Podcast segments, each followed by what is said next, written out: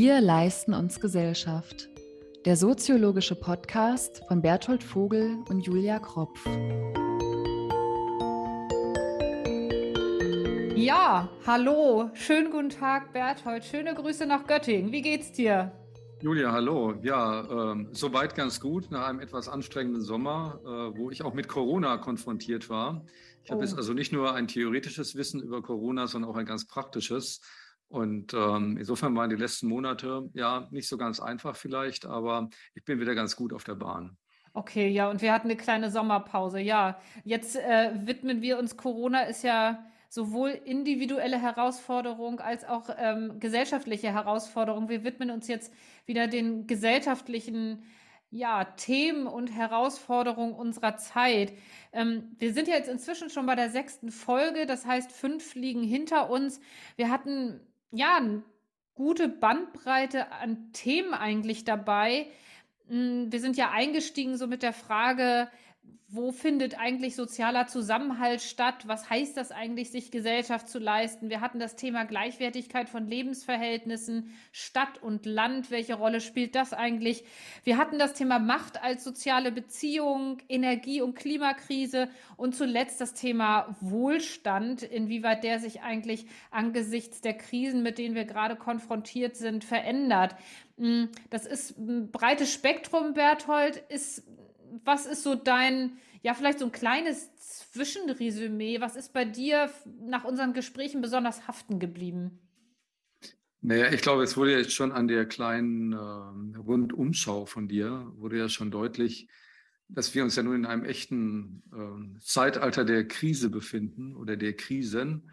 Ich hatte neulich einen interessanten Text gelesen von Adam Tooze, dem amerikanischen Historiker, ähm, und Politikwissenschaftler, der ja von der Polykrise sprach, also quasi viele Krisen zur gleichen Zeit und die nicht nur einfach nebeneinander stehen, sondern auch einander verstärken und quasi zur wechselseitigen Eskalation beitragen und zum Teil auch, was so die Gestaltung und Bekämpfung dieser Krisen anbelangt, ähm, sich natürlich auch wechselseitig blockieren. Also wie man das ja im Moment auch merkt mit Energiewende, wir haben die Atomdebatte wieder auf dem Tisch, alles bedingt wiederum durch die Kriegssituation und durch die Versorgungssicherheitsfragen etc. Ähm, also wir haben einfach, äh, und wie gesagt, das wurde gerade durch deinen, durch deinen Parcours auch nochmal deutlich, wir haben so viele Krisen auf dem Tisch im Moment und so komplexe Anforderungen an die Gesellschaft, ähm, dass es wahrscheinlich sogar relativ schwer fällt, da jetzt eine gewisse Rangordnung reinzubringen. Wobei ich finde, weil wir damit auch eingestiegen sind, und ich will das nicht zu sehr das Persönliche hier zum Allgemeinen machen, aber ich finde, dass Corona schon immer noch ein wirklich wichtiges Thema ist, was aber im Grunde genommen komplett mhm. untergegangen ist. Also nicht nur, weil viele Leute davon, glaube ich, wirklich im Moment noch ziemlich stark betroffen sind, auch in ihren äh, gesundheitlichen Folgen, aber auch, auch, Infrastrukturen, ne? Also auch Krankenhäuser, äh, äh, Supermärkte, also auch, auch Infrastrukturen sind ja von, selbst wenn die Krankenverläufe nicht mehr, ähm, äh, Krankheitsverläufe nicht mehr so stark sind, aber es sind halt viele betroffen und damit eben auch gewisse Infrastrukturen, ne? Ja, also die Arbeitswelt beeinflusst das jetzt im Moment schon, obwohl der Herbst ja eigentlich noch gar nicht so richtig angefangen hat. Das finde ich so ein Punkt, ähm, der dabei wichtig ist. Und ähm, ich bin mir wirklich oder ich mache mir wirklich schon gewisse Sorgen auch über diese Long-Covid-Geschichte, die eigentlich auch so etwas von der Tagesordnung ist. Also ich kann zumindest sagen, hier für Niedersachsen, äh, wenn ich da mal etwas werbend da, dafür sprechen darf, hat ja die Landesregierung ein Long-Covid-Programm aufgelegt. Ich glaube, als eines der wenigen Bundesländer, die sich überhaupt von politischer Seite da nochmal sehr explizit für die Frage Long-Covid, also sowohl die medizinischen Langzeitfolgen als auch die sozialen Langzeitfolgen, auseinandersetzt. Und ich glaube, das ist schon ein wichtiger Punkt, denn mhm. ähm, also Long-Covid jetzt nicht nur im Sinne einer, einer, einer Erkrankungssymptomatik, sondern ja, vielleicht äh, verändert Corona doch unsere Gesellschaft mehr, als wir das am Anfang gedacht haben und auch mhm. langfristiger und dauerhafter. Denn eigentlich sind wir aus dieser pandemischen Situation ja immer noch nicht so richtig raus. Und wie gesagt, es wird überlagert durch alle möglichen Dinge im Moment. Und wo man auch hinkommt, egal wo ich unterwegs bin, man hat immer den Eindruck, Corona ist irgendwie vorbei und das spielt gar keine Rolle mehr. Gleichzeitig höre ich aber von Lehrerkollegien, in denen sich binnen einer Woche 12, 15 Leute an, äh, an Corona erkranken. Ich bekomme mit von Leuten, die schon zum dritten Mal Corona haben, obwohl sie auch dreimal geimpft waren. Also da ist einfach immer noch unheimlich viel Dynamik drin und glaube ich, ähm, beschäftigt uns noch immer, wird aber so stärker in den individuellen Raum reingedrückt und ist mhm. eigentlich gar kein gesellschaftliches Thema mehr. Und ich finde, das ist auch ein gewisses Problem. Also ich weiß nicht, wie du das siehst oder wie das in deinem Umfeld ist, aber bei mir habe ich im Moment den Eindruck, es wird eigentlich so individuelles Klein gearbeitet und wir haben uns dazu entschieden, jetzt das irgendwie so von der Agenda zu nehmen. Aber ich weiß nicht, ob das nicht auch eine gewisse Leichtfertigkeit ist, die damit verbunden ist. Also mhm. äh, ich denke, es wird uns auf jeden Fall noch weiter beschäftigen, auch gerade mit Blick auf die Arbeitswelt mhm. und Zusammenhalt. Also diese Punkte, glaube ich, sind davon auch einfach berührt. Und da hat das immer noch eine ganz ordentliche Wucht, finde ich, dieses Thema.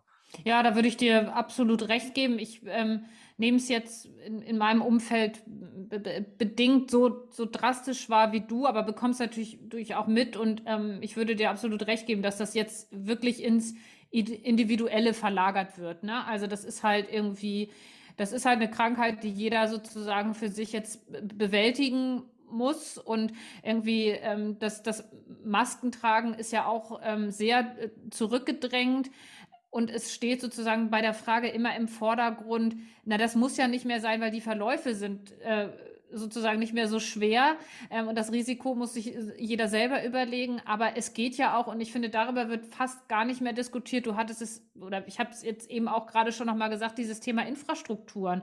Also dieses, was haben wir am Anfang darüber gesprochen? Ne? Maske tragen ist gleich Solidarität, also nicht nur Selbstschutz, sondern auch Fremdschutz. Und ähm, wenn es darum geht, bestimmte Infrastrukturen zu schützen, darüber redet eigentlich im Moment überhaupt niemand mehr, wenn es um das Tragen von Maske geht. Es geht nur um die sozusagen Freiheit davon, entledigt zu sein.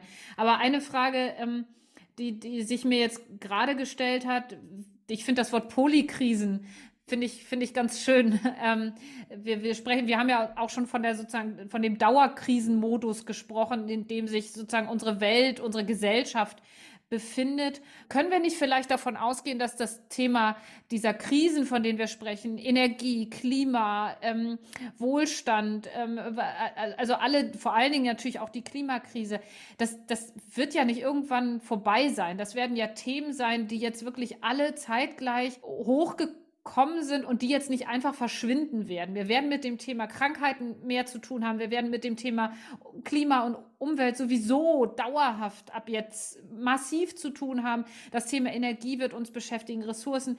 Ähm, ist es eigentlich klug, von der Krise in dem Zusammenhang immer zu sprechen. Also, weil das natürlich auch bestimmte Krisenreaktionen in einer Gesellschaft hervorruft. Also sind das nicht einfach Zustände, ähm, mit denen wir leben und die wir lösen müssen? Ist es klug, immer von Krisen zu sprechen. Also klar, der Krieg, der Ukraine-Krieg, das natürlich, das ist absolut, das ist eine Krise. Aber ähm, viele der andere der Themen, ist das aus deiner Sicht gut davon, von einer Krise zu sprechen, weil ich finde, das, das ruft ja so komische Reaktionen oft hervor. Auch das sich stemmen gegen die Krise, sich wehren, es nicht wahrhaben wollen.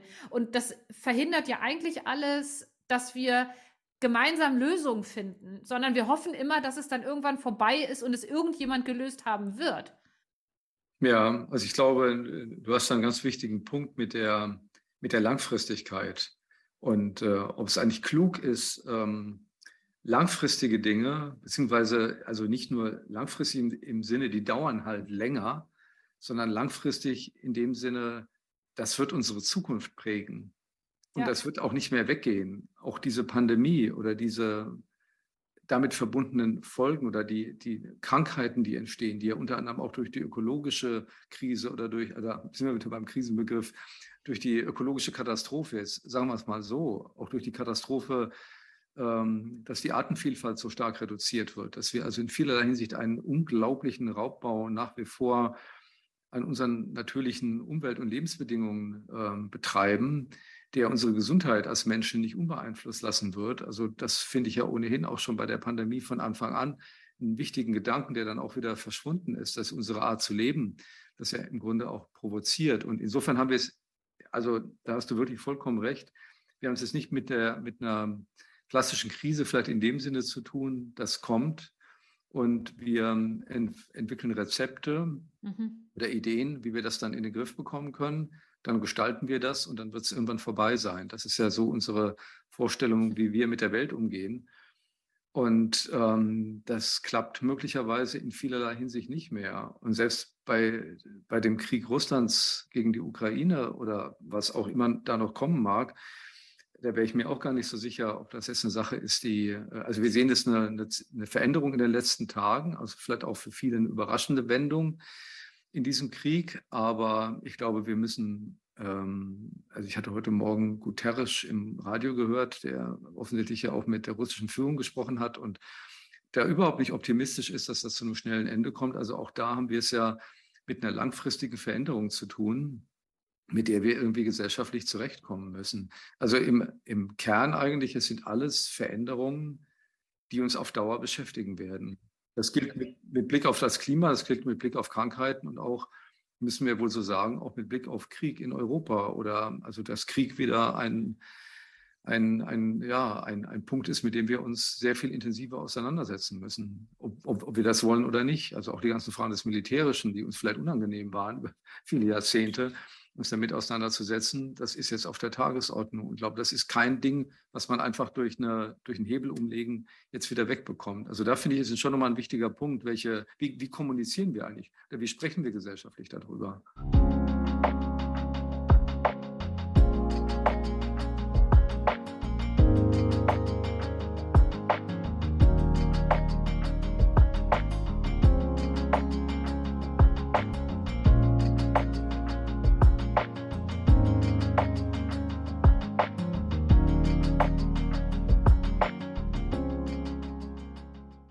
Da stecken wir ja noch mittendrin, dieses Erkennen, dass wir verwundbarer geworden sind. Ne? Also ich glaube, das hat ja äh, Corona wirklich absolut gezeigt, ähm, weil es da für alle am spürbarsten und deutlichsten war. Vieles andere konnte man ja noch wegschieben jetzt, also auch gerade was die ähm, Umweltthematik angeht. Bei Corona ging das nicht. Das heißt, diese Verwundbarkeit von einer eigentlich funktionierenden Gesellschaft ähm, ist ja sehr deutlich zutage getreten. Und die Frage, ähm, was hat das sozusagen, was ist die, aus diesem Wundsekret sozusagen auch hervorgetreten? Ja, und ich glaube, wir mögen die Verwundbarkeit nicht. Wir sind so, ähm, ich glaube, wir sind generell als Menschen so ein Normalisierungswesen. Also wir wollen gewissermaßen unbedingt wieder zur, Normali zu, zu einer Normalität zurück. Ich glaube, das war ja am Anfang der Pandemie auch immer ganz deutlich zu spüren. Also wann kommt die Normalität wieder? Äh, jetzt auch in der, in, der, in der Situation, die wir gerade besprochen haben, Russland, Ukraine, äh, ja, wann kann man da mal zu einem Waffenstillstand kommen? Oder da muss doch mal wieder, man muss doch da wieder mal normal miteinander umgehen können. Und letzten Endes natürlich auch bei der ganzen Klimafrage, da möchte man, glaube ich, auch immer gerne eine gewisse Normalität auch haben. Also, dass man doch vielleicht nicht so ganz sein Verhalten ändern muss und ja, also irgendwie Wege finden, dass man doch so weitermachen kann und vielleicht ein paar technische Lösungen findet, um das einigermaßen in den Griff zu kriegen. Also dieses Normalisierungsbedürfnis, glaube ich, ist ungeheuer groß. Und ähm, das, glaube ich, ist gar, gar nicht so sehr auch schichtspezifisch oder klassenspezifisch, äh, sondern ich glaube, das, ist, das liegt so etwas im, im Wesen oder in der Natur äh, von uns Menschen und von unseren Gesellschaften, dass wir eigentlich zu einem Normalitätszustand zurückdrängen. Und da kann man sich natürlich fragen, ist das eigentlich gut in dieser Situation, dass wir äh, immer wieder eigentlich dieses starke Bedürfnis haben oder müssten wir nicht aus der Einsicht in die Verwundbarkeit, die jetzt ganz offensichtlich ist, auch, ich meine, auch das hat ja uns der vergangene Sommer gezeigt, äh, wie, wie brennend, also wirklich, also im wörtlichen Sinne brennend diese Klimasituation ist. Und auch da da zögere ich auch selbst immer beim Schreiben im Moment von Klimakrise zu sprechen und fange jetzt auch von meinem eigenen äh, Vokabular an, es eher von der Klimakatastrophe zu sprechen, auch um das vom, von der Wortwahl her nochmal deutlich zu machen, um was es jetzt eigentlich gerade geht. Und ja, aber ich glaube, das ist wirklich, ähm, das ist eine, eine, eine schwierige Frage und eine schwierige Herausforderung, ob wir als Gesellschaften imstande sind, mal nicht dem Normalisierungsbedürfnis nachzugeben, sondern zu sagen, wir müssen tatsächlich an bestimmten Stellen in einer grundlegend anderen Art und Weise über oder auf eine grundlegend andere Art und Weise leben und wirtschaften und arbeiten und unsere Gesellschaft auch gestalten und uns gegebenenfalls auch daran gewöhnen, dass bestimmte Handlungs- und Verhaltensmuster so einfach nicht mehr funktionieren. Wollen wir noch einer, äh, wollen wir noch weiteren Generationen das ähm, ein, ein einigermaßen auskömmliches Leben hinterlassen. Und ich mhm. glaube, also dieser Verantwortungsaspekt auch in die Zukunft gerichtet, äh, damit tun wir uns auch enorm schwer. Also nicht nur mit, äh, nicht nur mit Verwundbarkeit umzugehen, sondern auch wirklich verantwortlich zu denken. Also da, ähm, da liegt auch einiges im Argen. Und das wird auch, glaube ich, durch diese Krisenrhetorik, was du vorhin angesprochen hast, immer ganz gerne dann runter moderiert. Würde uns eigentlich manchmal ein bisschen mehr Pragmatismus helfen? Also du hast gerade auch von Krisenrhetorik gesprochen. Also es ist ja oft dieses, ähm, das, das Drama und, und die, die, diese vielleicht auch die Angst vor der Veränderung oder die Angst, die auch gemacht wird. Ne? Wir verlieren etwas von dem, was wir hatten. Wir haben da, als wir über Wohlstand gesprochen haben, auch drüber gesprochen. Also es wird immer sozusagen ähm, gerahmt unter dem Stichwort auch Verlust von dem, was wir hatten. Ne? Du hast gerade Normalisierungswesen gesagt. Also als wäre der Zustand, den wir hatten, sozusagen, als wenn das das Normale gewesen wäre. Es war vielleicht das Zeitgemäße, aber auch nicht unbedingt. Und Zeiten verändern sich. Also würde uns manchmal auch in der Rhetorik ein bisschen Pragmatismus gut tun, zu sagen, ja, wir sind jetzt in dieser Situation und wir brauchen jetzt Lösungen sozusagen, die, die nachhaltig funktionieren, ohne dieses, diese Aufregung, dieses Feuerwerk drumherum, dieses, ähm, ja, auch dieses Angst machen und Sorgen hervorrufen. Fehlt uns Pragmatismus? Naja, also ich würde sagen, auf der einen Seite ist natürlich manchmal ganz hilfreich, auch Sorgen ähm, zu provozieren. Also jetzt nicht hm. unbedingt Angst machen, hört sich immer so schrecklich an. Aber ich fand das zum Beispiel zu Beginn der Pandemie, oder das wird ja auch immer Lauterbach vorgeworfen, dass er so viel Angst verbreitet. Aber ich finde schon auch wichtig, auf, auf Gefahren einfach hinzuweisen. Ich finde es auch eine Verantwortung von Politik im Übrigen. Auch, also auch, dass man mit einer gewissen äh, Dramatisierung wie das ja auch die jungen Leute heute machen mit Blick auf Friday for Future oder Extinction Rebellion ist ja quasi so eine ganz extreme mhm. Form. Aber quasi schon auch nochmal die, ähm, das Akute und das Katastrophische auf den, auf den Punkt bringen und sagen, es geht jetzt wirklich um was. Ähm, das ist, glaube ich, schon auch wichtig. Das würde ich auch, äh, also ich glaube, das brauchen Gesellschaften auch, diese, diese Impulse. Auf der anderen Seite hast du natürlich auch recht, wenn man sagt, ähm, man kann natürlich nicht in so einem Dauermodus der Katastrophenbeschreibung bleiben, weil das wird auch zu keinem guten Ende führen, vermutlich. Und ähm, da finde ich ja interessant, so in den letzten Monaten, als wir jetzt über die Energiefragen geredet haben, was eigentlich so alles auch ganz pragmatisch geht. Am Anfang hatte man ja den mhm. Eindruck, also die Industrie hat gesagt, um Gottes Willen, also es werden Millionen von Arbeitsplätzen erstmal weg sein. Gut, möglicherweise kommt da auch noch mehr, als wir uns im Moment vielleicht vorstellen können. Ähm, aber auch generell ähm, wurden, ja, waren jetzt zunächst mal also sehr negative Prognosen, was jetzt so Versorgungsfragen angeht. Und auf einmal haben wir jetzt entdeckt, wir können ja durchaus sparen an verschiedenen Stellen. Also es muss nicht jede Burg und jedes Rathaus nachts bis 23 Uhr beleuchtet sein. Und es ist vielleicht auch nicht besonders zielführend, wenn man das ganze Haus oder die ganze Wohnung unter Schlossbeleuchtung setzt am Abend. Man kann Lichter, wenn man sie angemacht hat, auch löschen und man kann sogar Computer kann man abstellen, um Strom zu sparen. Tatsächlich. Also der, genau, das ist ein völlig, völlig überraschend auch neue Erkenntnis, die wir in diesem Jahr gewonnen haben. Aber da merkt man genau, also dieser, dieser Normalitätspunkt, wie wir uns an bestimmte auch, naja, so eine gewisse Nachlässigkeit und Sorglosigkeit auch daran gewöhnt haben, einfach zu konsumieren, zu verbrauchen. Mhm. Ressourcen sind ja immer da. Oder die Wasserfrage fand mhm. ich jetzt auch ganz interessant. Also wie geht man eigentlich sparsam mit einer so wertvollen Ressource wie Wasser um? War nie ein großes Thema wird aber jetzt durch ein, ein wichtiges Thema, auch durch die Trockenheit. Und da können Gesellschaften auf einmal auch kollektiv ganz viel erreichen. Ging ja bei der Pandemie am Anfang auch. Mhm. Masken tragen hat dann auch funktioniert und solche Dinge.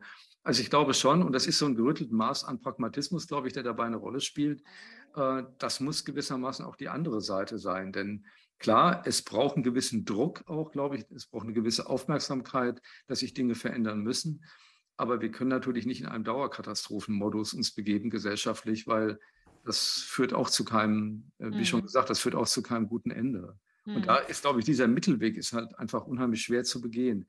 Praktisch das eine, also aufmerksam zu sein, auf die Probleme hinzuweisen, auch mit Nachdruck, aber auf der anderen Seite auch einen Modus zu entwickeln, in dem wir leben können und Gesellschaft nicht auseinanderreißen damit.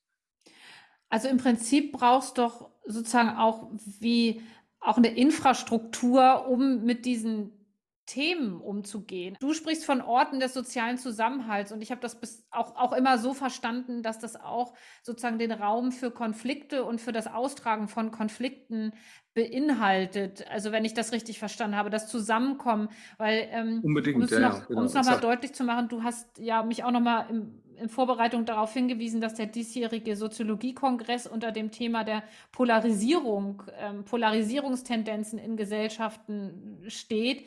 Das ist ja, das ist ja die große Gefahr letztendlich. Also die, die Gefahren sind ja auf der einen Seite, wie geht es unserer Umwelt, was machen wir mit der Energie und auf der anderen Seite, was macht das sozusagen ja auch mit der Gesellschaft? Ähm, wie, wie strebt die sozusagen auseinander, polarisiert sich? Also das ist ja dann immer, immer die andere Ebene und du hast es ja im anderen Kontext auch schon gesagt, beides muss immer zusammengedacht werden. Ne? Wie ist das mit diesen Räumen? Ähm, um nochmal auf dein Thema, auch sozialer Zusammenhalt zurückzukommen. Was welche Art von Konflikträumen muss es da auch geben? Ja, also ich glaube, wirklich ein ganz wichtiger Punkt ähm, sind diese, ist diese Frage der, der, der Infrastrukturen und auch der öffentlichen Ressourcen, die wir haben. Und ich glaube, wir haben ja auch Räume, in denen sich Menschen begegnen können, ähm, in denen sie über die Fragen der Zukunft streiten. Und äh, wenn man über Zusammenhalt spricht, ich glaube, auch davon war schon die Rede jetzt in, unserem, in unseren vergangenen Folgen, wenn man über Zusammenhalt spricht, da spricht man jetzt nicht nur über ein, dass sich alle friedlich in den Armen liegen und sich darin einig sind, dass wir alles ähm, gute Menschen sind und auch voneinander nur das Beste wollen, sondern es geht ja schon auch darum, dass Zusammenhalt auch darin besteht, sich kritisch über unterschiedliche Sichtweisen und Perspektiven auf gesellschaftliche Entwicklungen auseinanderzusetzen und darüber auch zu streiten, was eigentlich die notwendigen Schritte sind, um eine gute gesellschaftliche Entwicklung im Sinne von ja, äh, demokratischem Miteinander, ähm, balancierten sozialen Zusammenleben, also alles, was mit Sozialstaat zu tun hat, etc., dass wir das, ähm, dass wir das hinbekommen. Und dafür braucht es gesellschaftliche Räume, dafür braucht es gesellschaftliche Orte und dafür braucht es gesellschaftliche Infrastrukturen. Und eigentlich haben wir das schon. Also ich finde schon, dass wir als Gesellschaft über eine ganze Menge an Ressourcen verfügen, mhm ähm, die von unterschiedlichen, wie wir in der Soziologie sagen würden, Akteuren zur Verfügung gestellt werden. Seien das die Gewerkschaften, seien das die Kirchen, seien das aber auch die Parteien und Verbände, sei das auch die Zivilgesellschaft, die sich vor Ort organisiert. Wir hatten auch das Thema der sozialen Orte schon im Podcast ähm, mal angesprochen. Also da sind wir vielleicht manchmal als Gesellschaft sogar stärker, als wir äh, uns ähm, selber einschätzen und bewerten würden. Also eigentlich sind die Voraussetzungen gar nicht so schlecht, mhm. aber wir müssen natürlich auch, ähm, wir dürfen diese Orte und Räume auch nicht vernachlässigen, denn ich glaube, das sind schon so Schlüsselstellen, wenn wir jetzt nicht davon ausgehen, dass die Veränderungen, die wir brauchen, dass die einfach top-down von oben autoritär angeordnet werden, äh, sondern dass wir schon als Gesellschaft imstande sind, uns selber in der Richtung zu entwickeln, die uns eine einigermaßen gute Zukunft bescheren wird. Mhm. Ohne dabei natürlich auch, was ich im Moment, also beim Stichwort Kommunikation, du hattest das ja vorhin schon auch angesprochen, ich habe jetzt ein paar Politiker auch auf kommunaler Ebene in den letzten Wochen erlebt, die auch ziemlich deutliche Worte gesprochen haben, ähm, dass sich die Bürgerinnen und Bürger an andere Zeiten werden gewöhnen müssen, dass bestimmte Leistungen eben nicht mehr selbstverständlich sind, dass man vielleicht mit manchen Dingen bescheidener umgehen soll oder umgehen ähm, wird müssen. Ähm, aber das finde ich schon auch, auch wiederum die richtigen Signale. Also ich glaube, man, man muss jetzt schon auch deutlich machen, welche Veränderungen wir brauchen. Und es kann nicht bei der Rhetorik bleiben, wir müssen irgendwie die Verwaltung und die Bürokratie abbauen dann wird das schon alles laufen und noch ein paar gute Techniken erfinden, mhm. die Ingenieure und dann, dann läuft das schon. Ich glaube, wir brauchen da auch eine, eine andere Haltung gesellschaftlich, die da notwendig ist. Also Zusammenhalt hat dann auch wiederum was mit Haltung zu, äh, zu tun. Und ich glaube, das ist ein wichtiger Punkt dabei.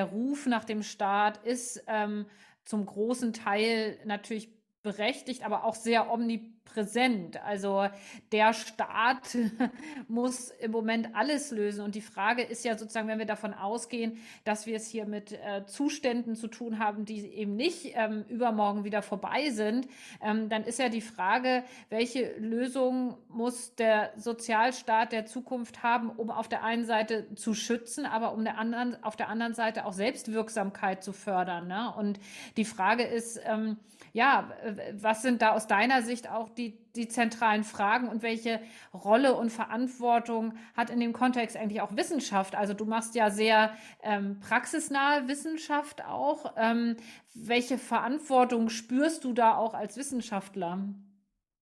Ja, also zunächst mal zu dem Punkt mit dem Staat. Also ich finde es schon auch klar, der Staat ist wirklich sehr stark in der Verantwortung, wobei der Staat natürlich irgendwie auch wir alle sind, ne, die wir mhm. ihn finanzieren und ihn der zum Teil auch dann als Bedienstete des Staates dann wiederum tragen. Ist ja nicht nur ein Abstraktum. Das ist, glaube ich, ein, äh, ein wichtiger Punkt und ich glaube, das haben eigentlich auch alle verstanden. Es geht jetzt nicht um eine marktliberale Demokratie, wo im, im Grunde genommen keine öffentliche Verantwortung mehr übernommen wird, sondern öffentliche Verantwortung, glaube ich, ist so gefragt wie schon lange nicht mehr. Aber es ist eben nicht nur die öffentliche Verantwortung von staatlichen Behörden gefragt, sondern tatsächlich die unterschiedlichen Orte in der Gesellschaft sind ähm, auch dran, äh, Verantwortung zu übernehmen. Und das gilt natürlich auch für die Wissenschaft. Und ich denke schon, dass wir ähm, uns in, in, in mancherlei Hinsicht noch stärker auf Gesellschaft zubewegen müssen, dass wir auch andere neue Formate finden müssen, um mit Gesellschaft zu kommunizieren dass wir nicht einfach nur rufen dürfen, follow the science, was irgendwie ja auch jetzt so in der, in der Pandemie eine Rolle gespielt hat oder auch bei der Klimadebatte, also der Wissenschaft hinterherlaufen, das ist ja auch irgendwie sowas ein bisschen patriarchales und von oben runter nach dem Motto, wir haben die Lösung und wenn ihr uns alle folgen werdet, dann äh, werden wir da eine gute Sache hinbekommen, sondern ähm, ich glaube, Wissenschaft muss sich auch stärker in der Gesellschaft sehen, muss auch in die Gesellschaft gehen und ähm, wir probieren das ja mit Formaten. Ich bin mir jetzt im Moment gar nicht sicher, ob wir das im Podcast auch schon mal erwähnt hatten. Wir haben ein sehr schönes Forschungsformat vor Jahren mal entwickelt, das äh, Sophie geht aufs Land, wo wir wirklich Dörfer besucht haben und dort mit den Menschen ins Gespräch über ihre Lebenssituation gekommen sind. Wir überlegen aktuell mit Künstlerinnen und Künstlern, ob äh, jetzt Theatermacher oder bildende Künstlerinnen zusammenzuarbeiten, um deren Sicht nochmal auf die gesellschaftlichen Herausforderungen zu diskutieren, aber auch um mit ihnen äh, zu überlegen, wie können wir wissenschaftliches Material, Interviews etc., die wir so den lieben langen Tag hier in einem solchen Sozialforschungsinstitut produzieren, wie können wir die nochmal in anderer Form auch in die Öffentlichkeit bringen? Gibt es Gesprächskonzerte, wo wir mit Musikern, Musikerinnen zusammenarbeiten? Und das sind alles so Dinge, wo man nicht sagt, also die Leute sollen mal zu uns kommen und wir erklären ihnen dann die Welt, sondern wir wollen schon Formate jetzt ähm, dann auf den Weg bringen, wo, wo wir uns selber etwas mhm. bewegen und wo wir stärker auf Gesellschaft zugehen und eigentlich auch mit Leuten zusammenarbeiten, die jetzt nicht von vornherein einen wissenschaftlichen Blick haben, aber eben auch einen sehr interessanten Blick auf die Welt. Und ich glaube, das wäre auch ein Teil der Verantwortungsübernahme. Und im Übrigen wäre auch ein Teil der Verantwortungsübernahme, ich glaube, darüber sprachen wir auch bei einem der letzten Male, dass die Wissenschaften selber aufeinander zugehen. Mhm. Und klar wird, dass jede naturwissenschaftliche Frage, zum Beispiel in der Klimaforschung, immer auch eine soziale Seite hat. Das fand ich neulich sehr schön beim Club of Rome, der eine Pressekonferenz in Berlin hatte, die einfach nochmal deutlich gesagt haben, diese ökologische, das ökologische Desaster, auf das wir zusteuern, ist ein soziales Desaster. Das müssen wir als Gesellschaften einfach begreifen. Es geht nicht um die Natur und auf der anderen Seite dann die Gesellschaft, sondern wir werden unmittelbar als Gesellschaften davon betroffen sein und an anderen Stellen der Welt noch sehr viel mehr, als das zunächst hier in der nördlichen Hemisphäre der Fall ist. Aber es sind immer soziale Fragen, die damit verbunden sind. Und ähm, das geht bei allen anderen Punkten auch so. Ob die Energiewende ist auch in hohem Maße eine soziale Frage. Die Pandemie hatten wir vorhin zum Einstieg in unsere heutige Gesprächsrunde hat auch eine sehr starke soziale Seite. Long-Covid ist natürlich eine soziale Langzeitfolge, die damit verbunden ist. Und, und all diese Dinge. Und da aufeinander zuzugehen, miteinander ins Gespräch zu kommen und auch ein bisschen über den eigenen Schatten mal zu springen und nicht immer nur im eigenen Garten rumzupflügen und nicht zu, darauf zu achten, was eigentlich die Nachbarn so treiben. Mhm. Das finde ich ist irgendwie auch nochmal eine, eine wichtige Aufgabe, glaube ich, mhm. ähm, einer mhm. demokratischen Wissenschaft, die auch ihre Verantwortung für Demokratie ernst nimmt. Mhm. Also wir haben ja auch eine Verpflichtung. Wir werden öffentlich finanziert und haben in dem Sinne auch eine Verpflichtung für die Öffentlichkeit auch einzustehen und ähm, entsprechend uns auch so, äh, so Wissenschaft zu betreiben und auch Wissenschaft so zu kommunizieren, dass die Öffentlichkeit davon profitieren kann, wenn sie es denn hm. möchte. Ja, ich meine, die große Herausforderung wird dabei sein, ja, dass nicht zu viele Menschen sozusagen für sich den Schluss daraus ziehen, weil ich mit etwas nicht einverstanden bin, wähle ich eine extreme Situation. Und ich meine, das letzte Wahlbarometer war ja dann auch irgendwie erschreckend, wo die AfD dann da stand, ähm, dass eben Menschen oft dann offensichtlich keinen anderen Ausweg sehen, als in solchen Situationen zu sagen, dann wähle ich eine extreme Partei. Ja, und dann darauf zu antworten und zu sagen, irgendwie, also man, man folge bitte jetzt den wissenschaftlichen Erkenntnissen und wir sind zu folgenden Befunden gekommen.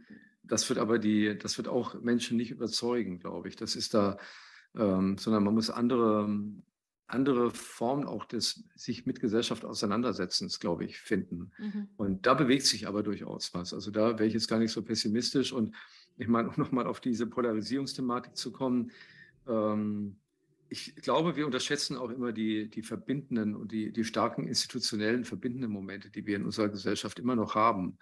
Und Gottlob, muss man ja sagen, immer noch haben. Also es gibt ja andere Gesellschaften, die sehr viel zerrissener und sehr viel polarisierter sind. Und äh, da, glaube ich, haben wir in vielen europäischen Gesellschaften ja wirklich noch das Glück, dass so diese, dass ein gewisser Grundkonsens da ist, auch zwischen den politischen Kontrahenten und auch zwischen den unterschiedlichen gesellschaftlichen Gruppen. Ich glaube, es gibt schon noch auch von oben nach unten in der Gesellschaft ein, also in, in unseren Breitengraden, das gilt sicherlich auch für, die, für viele andere europäische Gesellschaften, ein hohes Verantwortungsgefühl füreinander.